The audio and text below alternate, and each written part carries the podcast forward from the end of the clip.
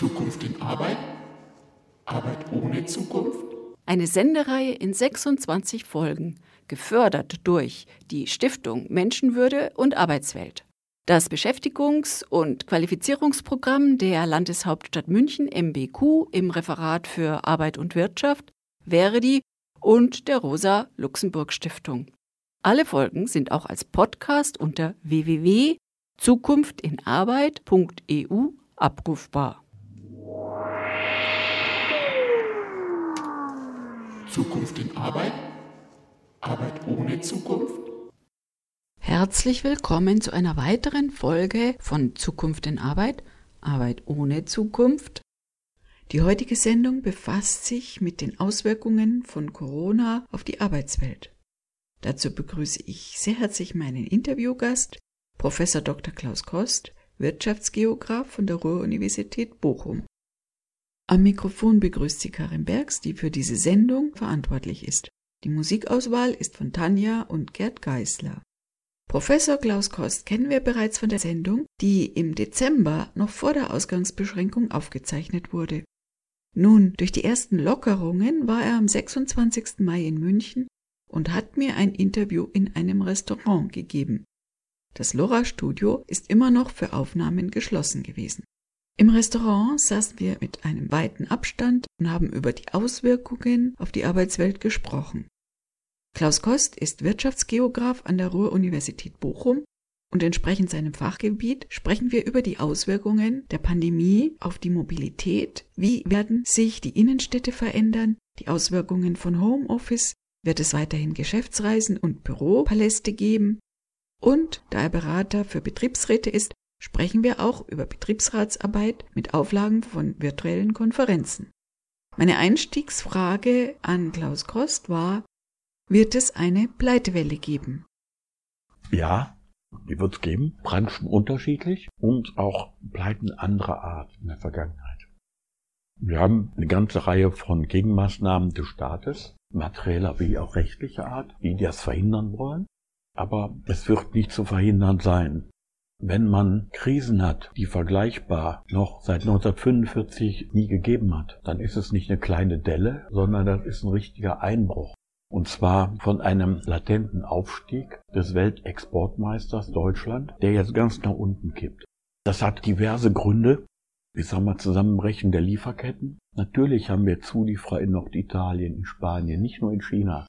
60 Prozent des Umsatzes Deutschlands passiert innerhalb der EU. Natürlich hat das Konsequenzen für produzierende Betriebe, die auf einmal nicht mehr können. Die haben die Kosten weiterhin am Bein, machen aber keine Umsätze. Oder im Modebereich. Im Modebereich haben die ganzen Bestände in den Läden, wo die Frauen nicht mehr einkaufen gehen. Die Männer kaufen ja eher bei Chibo ein, so wie ich.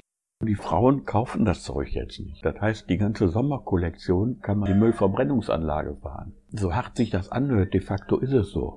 Und das wird auch nicht nachträglich gekauft. Wir haben ja teilweise mit Unternehmungen, wo dann im Prinzip da was nachgeholt wird, wo etwas gekauft werden soll. Nehmen wir mal ein Auto. Man will ein Auto haben, das setzt man jetzt aus und im halben Jahr, wo man es haben will. Das sind so Firmen, die existenziell bedroht sind. Dann gibt es natürlich auch strukturelle Bedrohungen. Die großen Konzerne können das meistens eher wegstecken als kleine Familienbetriebe. Also es wird gerade viele kleinere auch treffen. Wobei es natürlich auch genügend große gibt. Manche, die ja vorher schon erkrankt sind. Nehmen wir Galeria Kaufhof Karstadt. Die waren ja vorher schon nicht gesund. Das ist aber Handel, das sind jetzt keine produzierenden Gewerbe. Bei produzierenden Betrieben gibt es das auch. Jede Menge Automobilzulieferer zum Beispiel, die jetzt auf einmal nicht mehr verkaufen können. Die Bänder haben ziemlich lange in deutschen Automobilfabriken stillgestanden. Deshalb ist die Situation auch für die produzierenden Unternehmungen, da gibt es natürlich jetzt noch andere, die man wählen könnte, ist ja nur ein Beispiel, mehr als dramatisch, was man sehen muss. Aber das ist, wie gesagt, nicht ein deutsches Phänomen, sondern ein globales. Das hat es bisher ja in der Dimension noch nie gegeben. Dass man von der westlichen Welt in den Staaten des Südens, wie es so schön heißt, was wir früher Entwicklungsländer genannt haben, in den dirigistischen Ländern wie Russland und China mögen die autoritär regiert werden, aber es ist auch da angekommen. Herr Putin hat das ja lange geleuchtet, aber es ist da. Also vor dem Hintergrund ist diese Situation in Deutschland gemessen im weltweiten Vergleich noch relativ gut. Wir haben in den USA jeden Tag um die 2000 Tote von Corona. Wenn wir das mal vergleichen auf Deutschland, in der Bevölkerungszahl, hätten wir jeden Tag 750 Tote in Deutschland. Das muss man sich mal vorstellen. Wir haben jetzt insgesamt 8.500 ungefähr. Also deshalb sind wir in Deutschland noch recht gut dabei. Aber was heißt gut, wenn es ganz niedrig ist? Und wir werden uns insgesamt fragen müssen, wie unsere Welt danach aussieht. Wirtschaftswelt auch. Ich denke schon, dass wir uns alle auf niedrigerem Niveau wiederfinden werden. Aber wann das wieder normal ist, ich komme gerade aus einer Konferenz raus, da hat der Vertreter von Roland Berger berichtet, frühestens in fünf Jahren werden wir auf der Situation sein, wie wir sie kannten vor Corona. Und das ist auch mit Konjunktiv. Das weiß keiner. Fünf Jahre? Das klingt aber fast optimistisch, oder? Das ist immer so eine Frage, was viel oder wenig ist. Wenn eine Eintagsfliege einen Tag länger lebt, ist das 100 Prozent. Ich finde fünf Jahre nicht optimistisch, sondern da sind in fünf Jahren wahnsinnige Einbrüche. Und ich sage mal ein anderes Beispiel, wo man auch andere Zeiträume haben. Der Nationalsozialismus, Faschismus war zwölf Jahre. Was hat der da verursacht? Also man kann sich das nicht vorstellen, was in fünf Jahren erst recht in der heutigen Zeit alles passiert. Und ich glaube, dass sich das auch auf Privatleben niederschlägt. Urlaube, Mobilitätsverhalten, familiäre Beziehungen. Was für Auswirkungen hat die jetzige Situation auf den öffentlichen Nahverkehr? Die jammern ja bereits, dass die Fahrgäste zurückgegangen sind und die Leute halt aufs Auto umgestiegen sind. Also es gibt wieder mehr Individualverkehr. Und jetzt ist die Frage, nun haben sich die Leute daran gewöhnt, ins eigene Auto zu steigen. Wie bekommt man die nach der Krise wieder in die öffentlichen Verkehrsmittel? Also welche Auswirkungen hat jetzt diese Krise auf die Mobilität insgesamt? Also ich glaube, dass das sehr schwer sein wird, die Leute wieder dahin zu bringen, in die Diskussion, wie muss ich mich verhalten, ökologisch, denn das hat ja wesentlich damit zu tun, aber auch andere Formen von Verkehrsverhalten, nehme ich meinen eigenen Pkw, mache ich Carsharing, nehme ich aber das Schlagwort in der Vergangenheit oder zumindest der Wunschtraum war doch autofreie Städte. Ist diese Vision immer noch möglich oder wird diese Krise da ein Umdenken einleiten? Das glaube ich nicht, weil diese langfristige Struktur von Stadtentwicklung wird sich mit Sicherheit nicht an einem Coronavirus ausrichten, sondern die Städte sind in der Vergangenheit schon fast kollabiert mit dem Auto, mit dem Individualverkehr sowohl fließend wie stehend. Also Parkplätze waren ja auch Mangelware.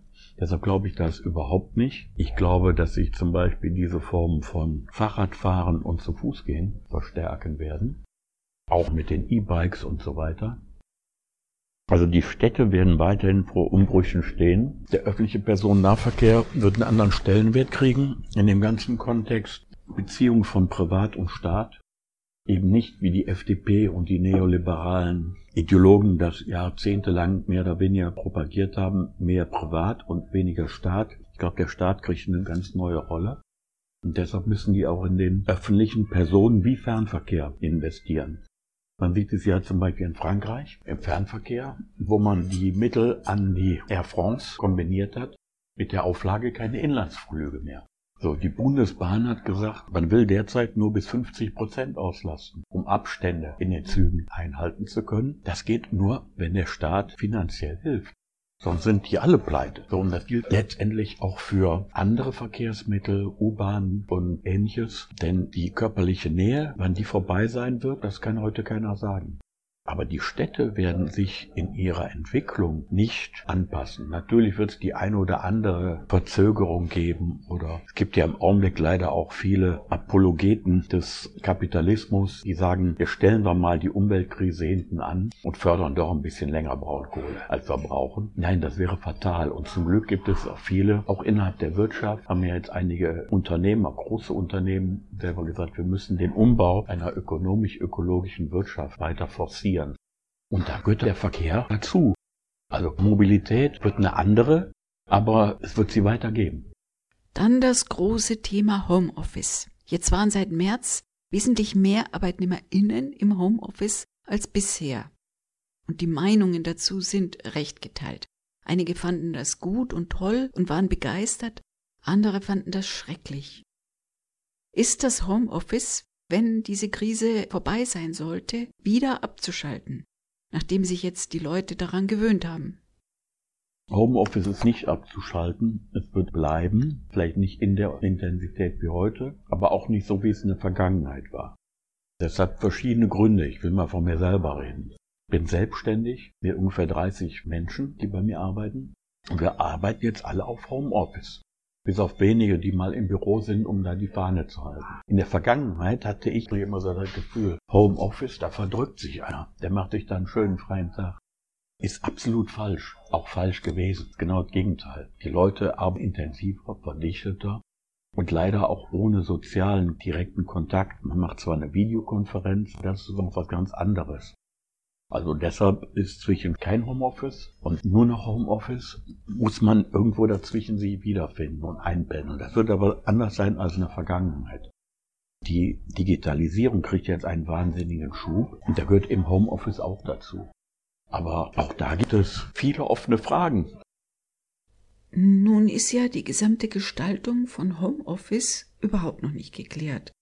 Wenn ich im Homeoffice arbeite, dann muss ich den Strom selber zahlen, muss den Anschluss zahlen, muss auch die Raummiete bezahlen. Eigentlich bräuchte ich eine größere Wohnung. Wird sich der Arbeitgeber zukünftig an den Kosten beteiligen? Der Arbeitgeber wird in Zukunft begrenzt daran beteiligen.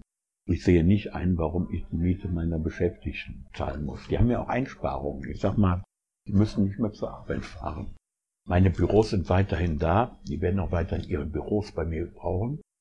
Es ist ein Geben und Nehmen. Ich habe eine ganze Reihe von Mitarbeitern, die kleine Kinder haben und die sind froh, dass sie mal zu Hause sein können, dass sie das flexibel gestalten können.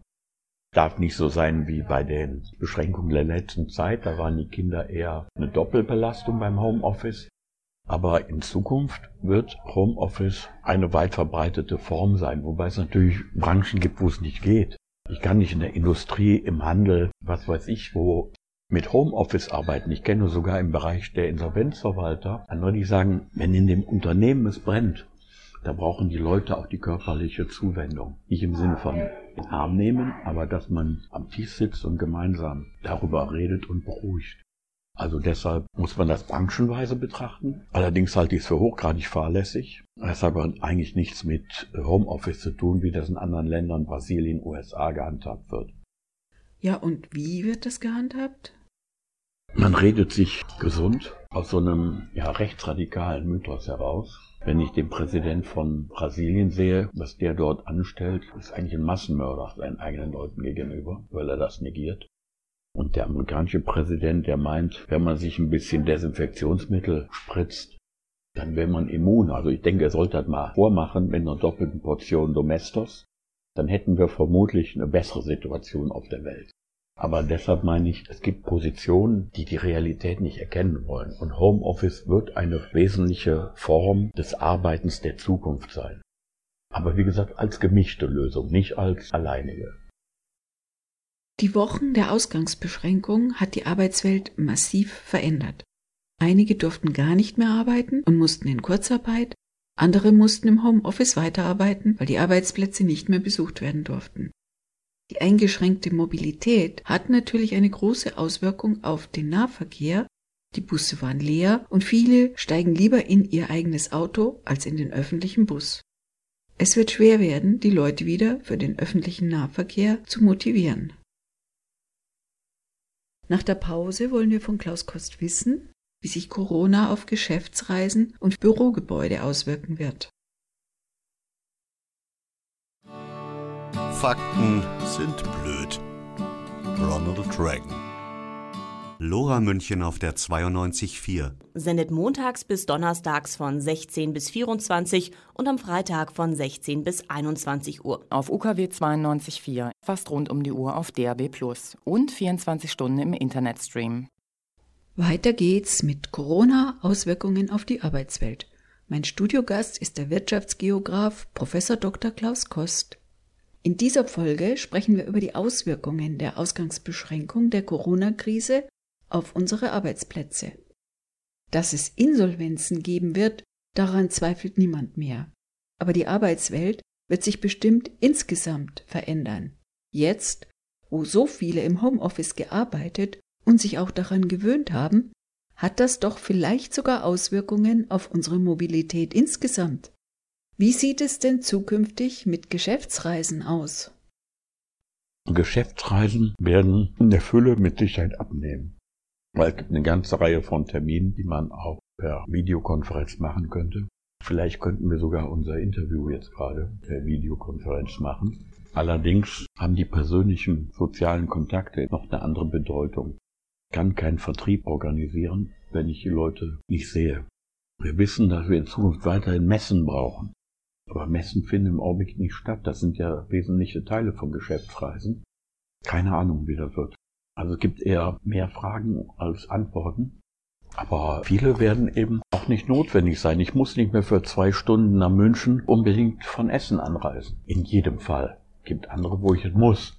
Aber das wird komplett anders und das hat natürlich Konsequenzen auf die Mobilität, Hotels, Tagungsstätten etc. Auch Flüge und Züge? Genau, aber das kann keiner heute mehr oder weniger beurteilen, weil es sind, glaube ich, jetzt zwölf Wochen ungefähr, seitdem wir uns mit dieser Thematik beschäftigen, wobei wir ja damit gerechnet haben seit Jahren. Pandemie ist ja nicht irgendwie einfach über uns gekommen, sondern wir haben es nur negiert. Alle haben gesagt, das kommt irgendwann. Aber wir haben es zwölf Wochen das ganz konkret erfahren, erlitten. Da können wir noch nicht sagen, wie das wird, aber Geschäftsreisen werden anders werden, aber die Gesellschaft ist hochentwickelt und da brauchen wir den Dialog, den Kontakt, geschäftlich wie privat. Und das kann ich nicht alles digital machen. Aber es wird weniger, glaube ich schon. Das nächste Thema sind die ganzen Firmenwagen. Brauchen wir die noch? Also zum einen sind es Statuselemente. Status braucht man auch nach Corona. Mit Sicherheit. Wobei sich dann man fragen muss, ob nicht ein Elektrofahrzeug mehr Status darstellen kann als ein Verbrennungsmotor. Tesla macht das gerade vor. Übrigens ist Tesla wertvoller börsennotiert als alle deutschen Automobilhersteller zusammen. Heute schon. Also diese Art von Dienstwagen wird man brauchen. Das sind ja Incentives oftmals für die Beschäftigten. Jein, die wird es noch geben, weil ich ja gerade gesagt habe, gehört dazu. Aber es wird eben auch andere Incentives geben. Ich kann zum Beispiel Elektrofahrräder eher zur Verfügung stellen als irgendeinen kleinen Polo, den ich jemandem gebe als Dienstfahrzeug. Das sind aber Hypothesen, die man erst noch schauen muss, weil die auch viel mit persönlichen und gesellschaftlichen Verhaltensweisen zu tun haben. Das kann ich bei besten Willen heute nicht beantworten. Jetzt nochmal zurück zum Homeoffice. Wenn wir jetzt alle viel im Homeoffice arbeiten, brauchen wir dann noch unsere luxuriösen Geschäftsgebäude? Also ich denke, dass es da nicht unbedingt ein weniger gibt. Man muss ja sehen, dass wir auch in der Vergangenheit schon viele Dienstleistungsberufe hatten, die nicht in großen Verwaltungsgebäuden stattfanden, wo die jungen Leute mit dem Laptop sich in der alten Industrieloft zusammengefunden haben. Das waren ja nicht unbedingt die luxuriösen, das ging ja auch da schon in diese Richtung. Wir werden mit Sicherheit andere Formen von Büros haben. Manche sagen, wir werden mehr Großraumbüros haben, wo die Leute, die auch sonst mobil unterwegs sind, bei Unternehmensberatern zum Beispiel, die kommen dann und klicken sich da ein in ihren Dockingstation. Da wird man weniger brauchen. Aber andere kann ich mir nicht vorstellen. Ich glaube nicht, dass die Anzahl von Bürogebäuden abnehmen wird, weil auch Homeoffice heißt natürlich, dass ich auch ein Office in meinem Job habe. Ist ja deshalb nicht überflüssig. Speziell in den Büros wurde ja der Raumbedarf pro Mitarbeiter in den letzten Jahren permanent reduziert. Früher hatte ein Standardschreibtisch 1,80 Meter mal 80 Zentimeter und wenn jetzt zwei Schreibtische nebeneinander standen, dann war das eigentlich ein Abstand von 1,50 Meter. Und wenn sie gegenüberstanden, dann waren das auch 1,50 Meter. Oft waren ja noch Blumen dazwischen. Und dann kamen ja irgendwelche Change Management oder Facility Management Ideologien, die Raumverdichtung gebracht haben und die Schreibtische wurden immer enger. Am Schluss saß man total eng nebeneinander und jetzt haben wir halt den Mindestabstand von 1,50 Meter nicht mehr. Kommen wir da wieder zu größeren Abständen in den Büros zurück. Da kann ich relativ wenig zu sagen. Ich kenne nur auch die Positionen, die sagen, wir werden mehr Einzelbüros wieder haben. Das kann durchaus sein. In meiner Firma zum Beispiel haben wir mehrheitlich Einzelbüros und das führt natürlich dazu, dass die Leute auch eher wieder ins Büro kommen können.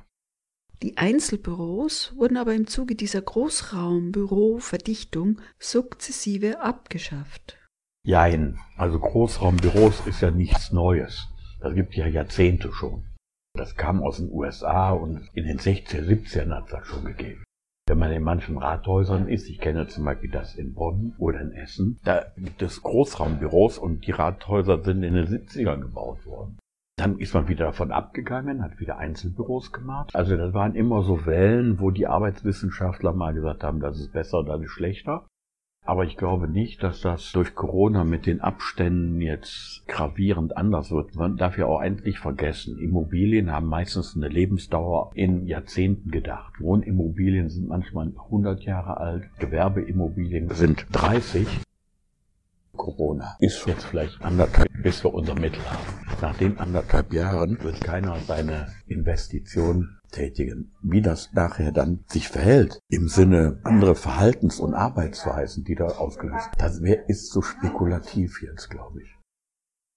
Und werden sich insgesamt die Innenstädte verändern?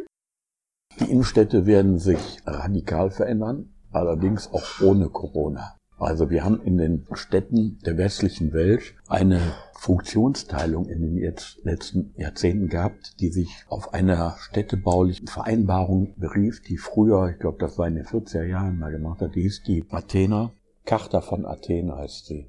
Die besagte, dass die Städte sich nach Funktionsräumen teilen. Man hat Gewerbegebiete, man hat Wohngebiete, man hat Freizeitgebiete, man hat Einkaufsgebiete. Das ist schon unter Digitalisierungsentwicklungen, E-Commerce und so weiter hinfällig. Die Innenstädte in Zukunft haben nur dann eine Chance, wenn man ein Aufenthaltserlebnis hat und nicht nur zum Durchrasen, um irgendwelche Klamotten zu kaufen, sondern da muss man genau hinschauen. Das wird aber bedeuten, dass zum Beispiel die 1b-Lagen oder die 2-Lagen keine große Bedeutung mehr haben.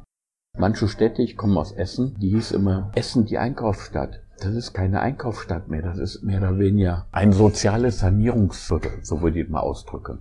Das heißt, in Zukunft wird man viel stärker auf Wohnen zum Beispiel im Innenstadtbereich hinwirken müssen. Deshalb sind die Perspektiven der Städte auch ohne Corona im starken Umbruch. Und das wird bei Corona aus meiner Sicht nur den Prozess erhöhen. Zum Beispiel, wenn ich Abstandsregeln habe, solange es kein Gegenmittel gibt, wo ich in den Lokalen äh, mich mit anderthalb Metern Abstand bewegen muss oder ich keine Clubs mehr habe, in die ich gehen darf, wird das natürlich die Städte und die Innenstädte verändern. Zum Beispiel Berlin, wenn es da keine Änderung gibt durch ein Corona-Gegenmittel, wird Berlin die Szenestadt mit ihren Clubs der Vergangenheit angehören. Es ist denkbar, dass durch die jetzige Corona-Krise neben der Mobilität sich auch die Geschäftsreisen verändern werden. Auch die gesamten Innenstädte werden sich verändern müssen, allerdings auch ohne Corona. Die Charta von Athen aus den 1940er Jahren, bei der die Städte nach Funktionsräumen gestaltet wurden, ist heute schon unter Digitalisierungsentwicklungen oder E-Commerce hinfällig. Nach der Pause erklärt uns Klaus Kost, mit welchen Krisen wir es aktuell gleichzeitig zu tun haben. Lora München ist Ihr freies Radio auf der 92.4, parteilos und ohne kommerzielle Interessen. Kritische Öffentlichkeit zu schaffen ist unser Anspruch. Unser Ziel, Alternativen zum Mainstream ein Forum zu bieten. Und dazu brauchen wir nicht nur Hörer, sondern auch Ihre finanzielle Unterstützung. Spenden Sie uns oder werden Sie Mitglied im Lora Förderverein für nur 60 Euro im Jahr damit wir auch in Zukunft unabhängig senden können.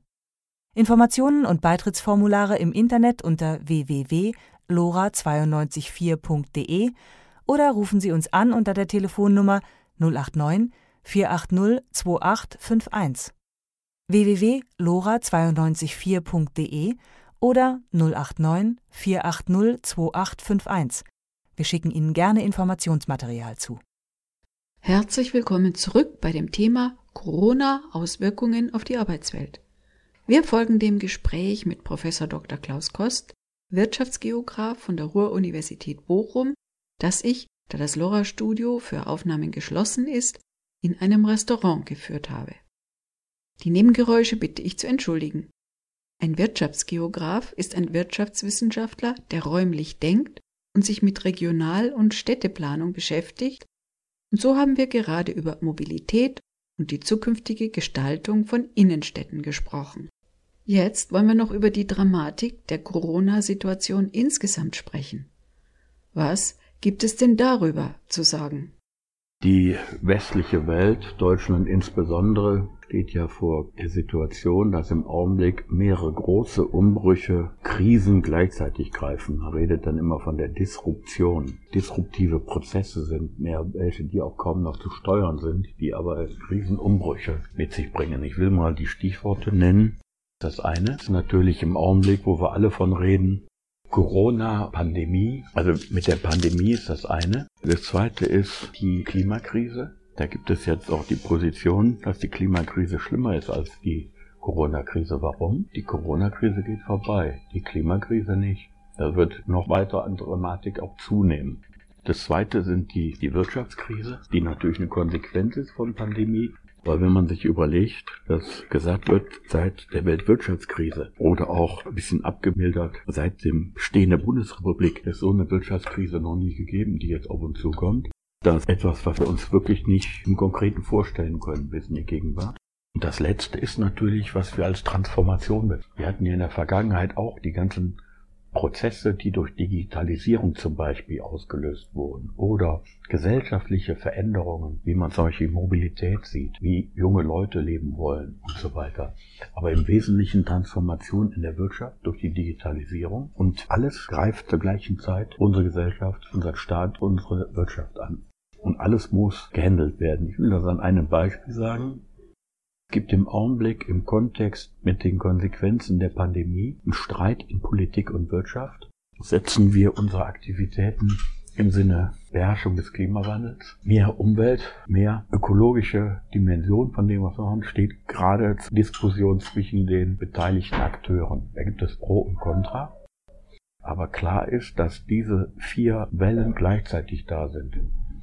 Und inwieweit es gelingt, die auch alle gleichzeitig zu gestalten, Griff zu kriegen, bin ich skeptisch. Insbesondere was das Thema Umwelt, Nachhaltigkeit, Klima trifft.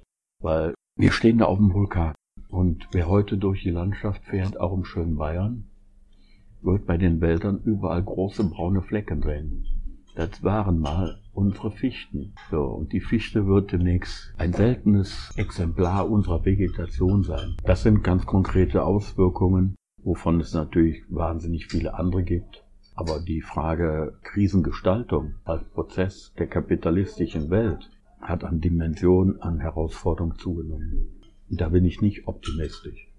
Jetzt wieder zum Thema Homeoffice insgesamt. Hat das Homeoffice Auswirkungen auf die Arbeit des Betriebsrates? Welche Rolle wird der Betriebsrat zukünftig einnehmen?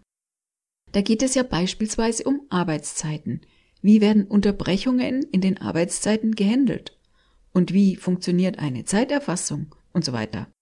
Also, welchen Handlungsspielraum wird ein Betriebsrat zukünftig einnehmen? Ja, was heißt hier zukünftig? Ich sag mal gegenwärtig, weil ich das an einem konkreten Thema darstellen möchte. Betriebsräte fällen Beschlüsse durch für Betriebsvereinbarungen, für Aktivitäten, Hinzuziehung, Sachverständige oder ähnliches das haben sie früher gemacht, das war auch die Vorgabe des Betriebsverfassungsschutzes, dass man körperlich anwesend musste. Jetzt durch Corona und Videokonferenzen gab es die große Debatte, wenn man per Videocall die Abstimmung macht, sind die rechtsgültig oder nicht? Wer weiß denn, wer hinter dem Betriebsrat steht und mit der Keule der Arbeitgeber sagt, du stimmst jetzt aber so ab, ohne dass man ihn sehen kann im Video.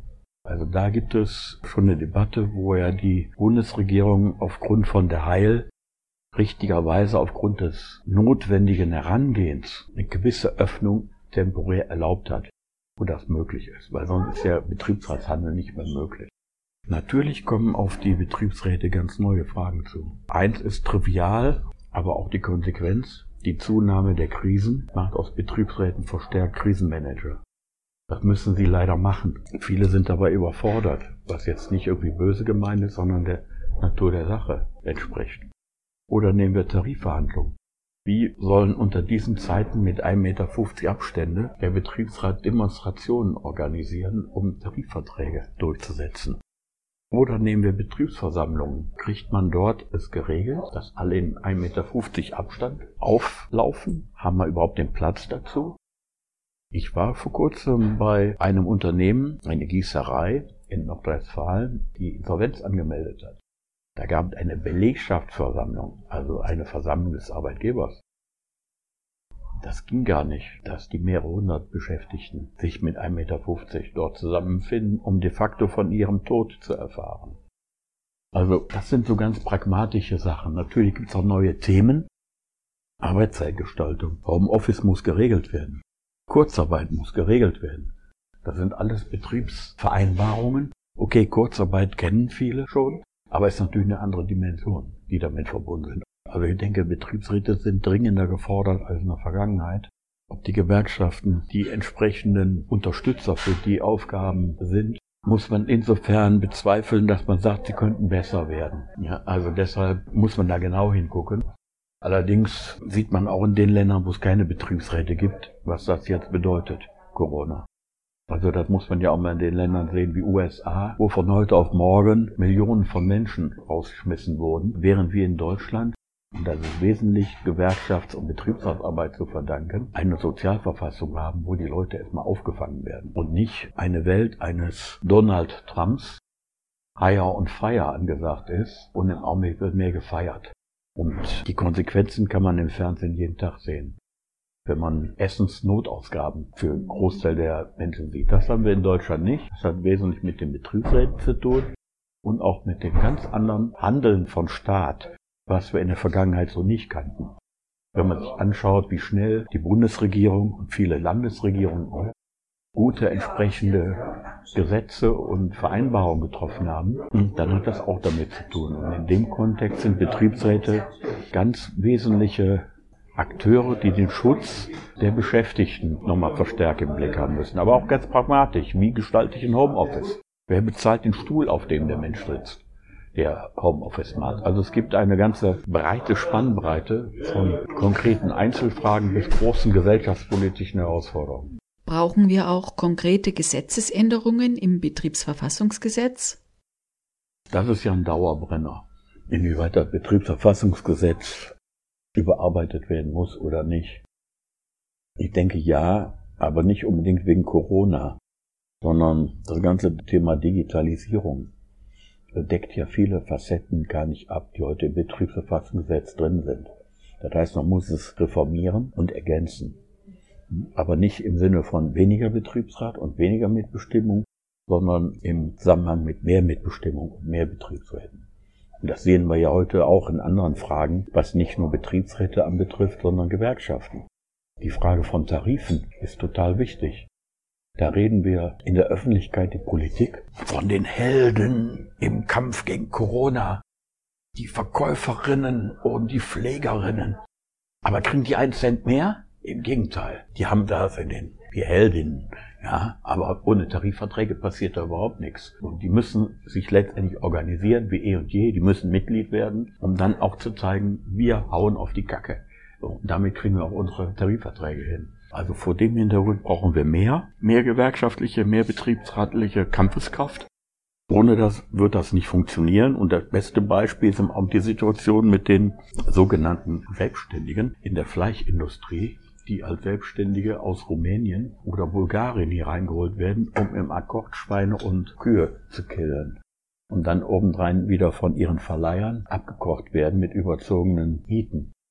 Also das lässt sich letztlich nur durch entsprechende Verbindung von Gesetzen und Tarifverträgen lösen.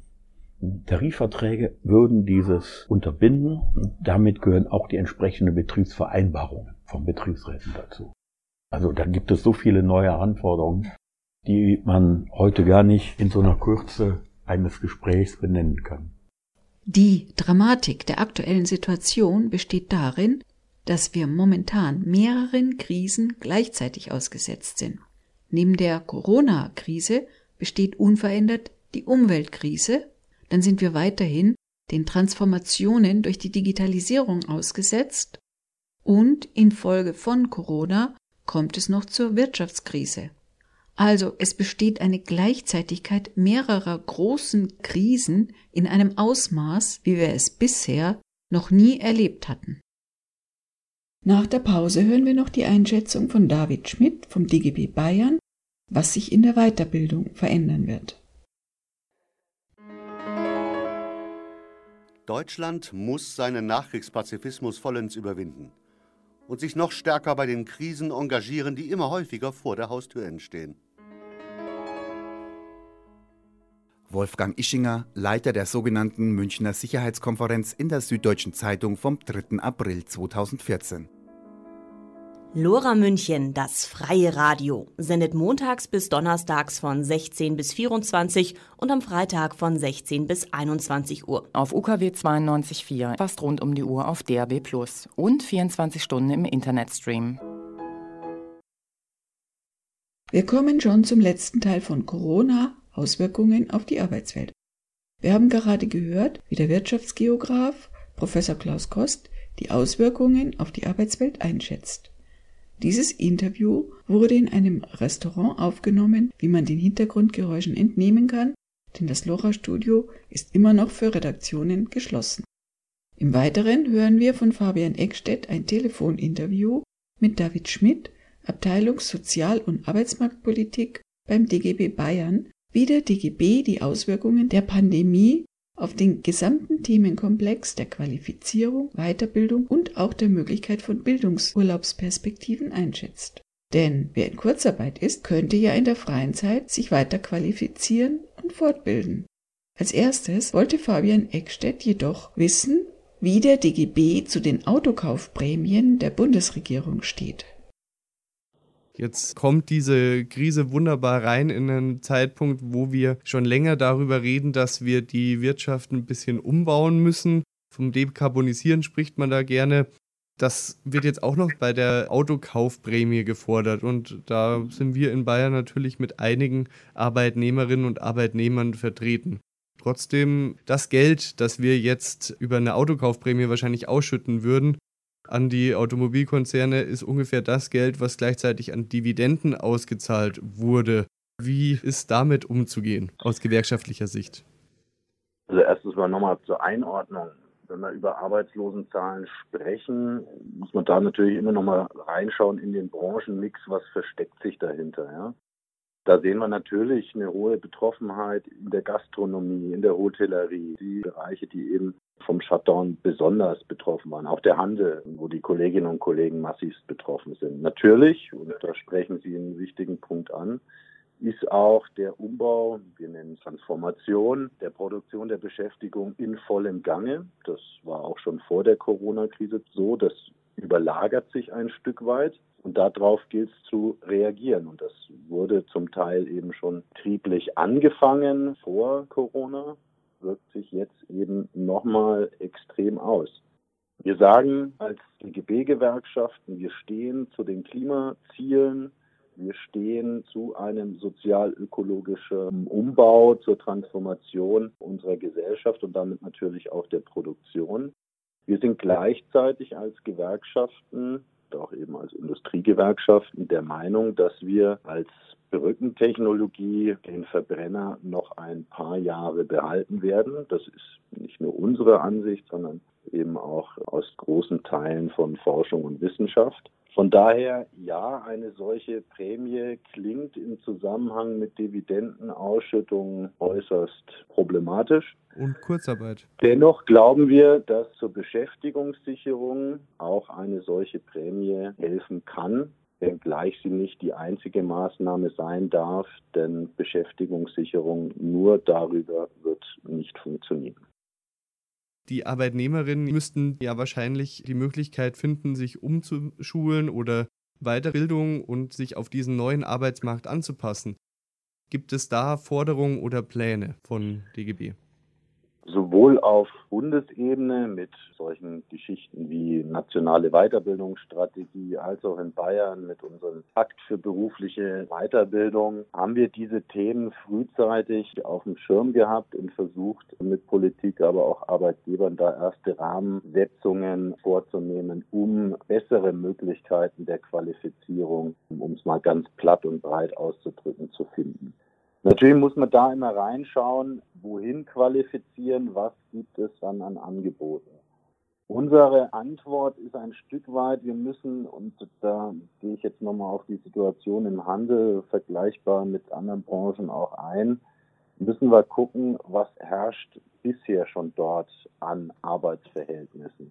Wir haben überall dort ein Problem, wo vermehrt in den letzten Jahren über 450 Euro Kräfte, über Leiharbeit, über Befristungen, prekäre Arbeit geschaffen wurde, weil dieser Personenkreis, und das zeigt sich jetzt eben auch und gerade in dieser Krisensituation, die Leute freigesetzt werden, ohne dass sie substanzielle Ansprüche an die Arbeitslosenversicherung haben. Menschen mit Minijob haben keinen Anspruch auf Kurzarbeitergeld. Menschen in Leiharbeit und Befristung sind die ersten, die jetzt freigesetzt werden. Auch zum Teil ohne substanzielle Ansprüche an Arbeitslosenversicherung und dem gleichzeitigen Durchrutschen, dem direkten Durchrutschen in Hartz IV. Das heißt, wir müssen eine Doppelstrategie aus einerseits Qualifizierungsansprüche stärken. Das ist zum Beispiel mit dem Qualifizierungschancengesetz schon ein Stück weit alles immer nicht 100 Prozent zufriedenstellend für einen Gewerkschafter. Aber das Gesetz, was uns zu 100 Prozent zufriedenstellt, müsste erst noch gemacht werden. Das ist selten der Fall. Aber da wird dran gearbeitet, aber das umfasst eben all jene nicht, die in prekärer Arbeit stecken. Von daher müssen wir diese zwei Seiten, einerseits Qualifizierung und B, für einen ja, substanziellen Arbeitsmarkt sorgen, in dem die Menschen auch abgesichert sind. Das sind die zwei Dinge, die wir zu erledigen haben. Und da arbeiten wir jeden Tag dafür. Gerade wenn es um Qualifizierung geht, da hört man ja nicht so schöne Geschichten von Leuten, die in Qualifizierungsprogramme von der Agentur für Arbeit gesteckt werden. Da gibt es Programme, die anscheinend darin bestehen, nennen sich Digitalisierungsprogramme und den Leuten wird beigebracht, wie sie Google verwenden oder eine E-Mail-Adresse einrichten und das war's dann kann man da als Gewerkschaft oder Gesellschaft einwirken, dass eventuell Qualifizierungsprogramme auch von der Agentur für Arbeit besser ausgestaltet werden und tatsächlich einen Sinn haben? Oder bleibt das weiterhin ein Beschäftigungsprogramm, damit die Leute, die eh schon jeden Tag Anträge einreichen müssen, was zu tun haben und gegängelt werden können und ihre Zeit da absitzen sollen?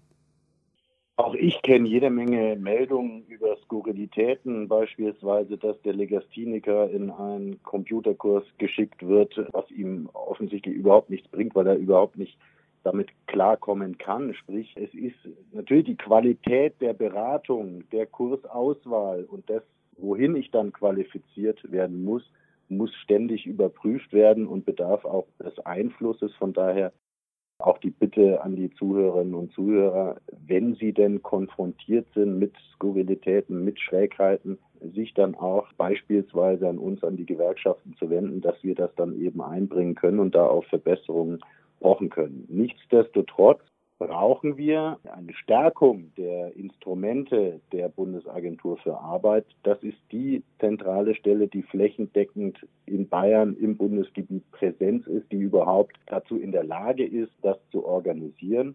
Und da stellen wir schon fest, dass beispielsweise mit dem Qualifizierungschancengesetz, mit der nationalen Weiterbildungsstrategie hier Pflöcke eingerannt wurden. Dennoch was uns fehlt ist, wir wollen ja nicht erst qualifizieren, wenn die Menschen arbeitslos sind, sondern wir wollen am besten qualifizieren, wenn sie noch in Arbeit stecken. Das ist immer der bessere Weg. Da fehlt uns nach wie vor eine Stärkung des Initiativrechts unserer Betriebs- und Personalräte, dass man Weiterbildung auch erzwingen kann im Betrieb und glauben Sie es mir, die Leute vor Ort, die in den Betrieben und Verwaltungen arbeiten, haben oftmals den besten Blick, wie man qualifizieren kann.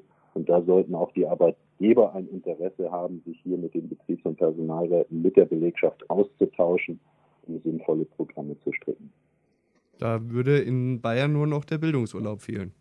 Ja, auch das eine gewerkschaftliche Forderung, von der wir nicht abrücken werden. Wir sehen das als sinnvoll an, wobei Bildung nicht gleich Bildung ist. Der Bildungsurlaub sehen wir als gesamtes Ziel. Das muss nicht die berufliche Weiterbildung sein. Wenn mich die Vogelstimmen interessieren, dann gehe ich mal einen Vogelstimmenkurs. Wenn mich politische Bildung interessiert, dann mache ich politische Bildung nicht erst seit Trump-Zeiten oder wie sie alle heißen. Ein sinnvolles Unterfangen hier zum Beispiel politische Bildung zu stärken. Allein deswegen würde sich die Mühe lohnen. Leider beißen wir uns bei der derzeitigen Staatsregierung da die Zähne bisher aus. Nichtsdestotrotz werden wir weiterhin unser Gewicht in die Waagschale werfen, um den sogenannten Bildungsurlaub auch für Bayern, ich glaube nur Bayern und Sachsen haben ihn nicht, alle anderen Bundesländer haben ihn, hier zu forcieren. Wo würden Sie jetzt Leuten, die eventuell freie Zeit zur Verfügung haben, also Kurzarbeit kann ja auch heißen, dass man gar nicht arbeitet, noch einen Teil seines Gehalts bekommt und äh, theoretisch jetzt die Möglichkeit hat, sozusagen einen bezahlten Bildungsurlaub zu nehmen. Mhm. Was gibt es da für Angebote auch vom DGB, sich einzubringen bzw. sich weiterzubilden und sich vielleicht zu informieren über die eigenen Rechte? Also unabhängig von Corona haben wir derzeit die Situation in Bayern, dass wir einen 500 Euro Bildungscheck, einen Individualanspruch für Arbeitnehmerinnen und Arbeitnehmer haben, die sich äh, mit Digitalisierungsbezug fortbilden möchten. Da würde ich dann einfach mal die Zuhörerinnen und Zuhörer bitten, Bildungscheck Bayern einzugeben und hier die Informationen sich zu besorgen. Das können wirklich kleine Module sein, wo man sich für interessiert und eben diese Förderung des Freistaats in Anspruch nehmen kann. Wir als Gewerkschaften sind auch mit Bildungsberatern hier in dem Bereich vertreten. Also auch wir haben Kolleginnen und Kollegen, die dieses Thema aufgreifen und die Menschen beraten.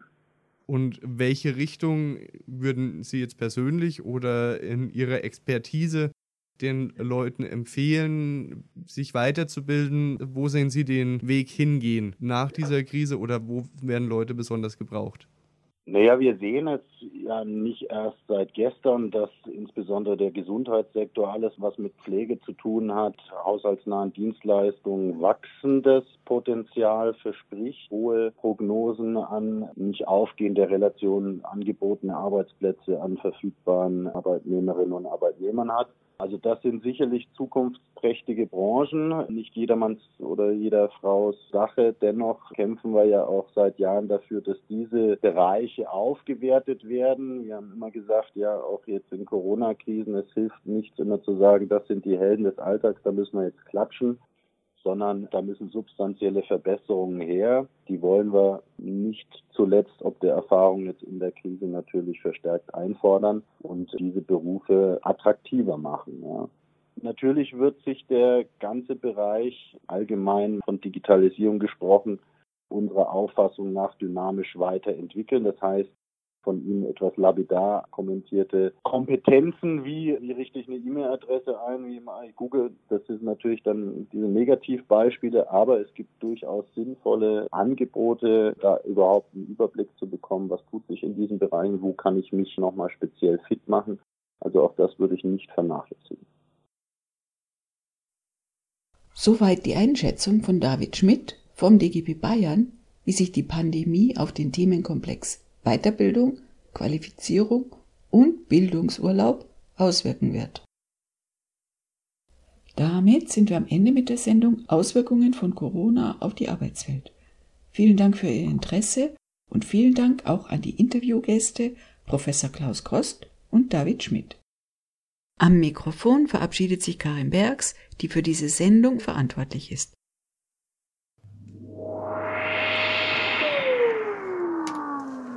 Zukunft in Arbeit? Arbeit ohne Zukunft? Eine Sendereihe in 26 Folgen, gefördert durch die Stiftung Menschenwürde und Arbeitswelt. Das Beschäftigungs- und Qualifizierungsprogramm der Landeshauptstadt München MBQ im Referat für Arbeit und Wirtschaft, Verdi und der Rosa Luxemburg Stiftung. Alle Folgen sind auch als Podcast unter www.zukunftinarbeit.eu abrufbar.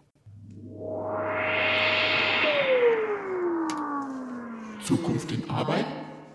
Arbeit ohne Zukunft?